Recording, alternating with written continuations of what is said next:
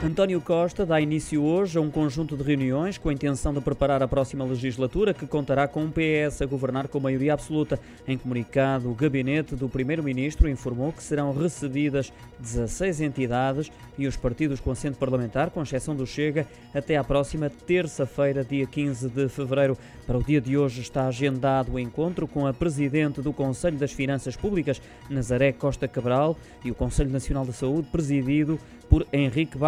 Ao todo serão cinco dias preenchidos com reuniões que terminam, como disse, a 15 deste mês, com os últimos encontros com os partidos que têm representação parlamentar, à exceção do Chega.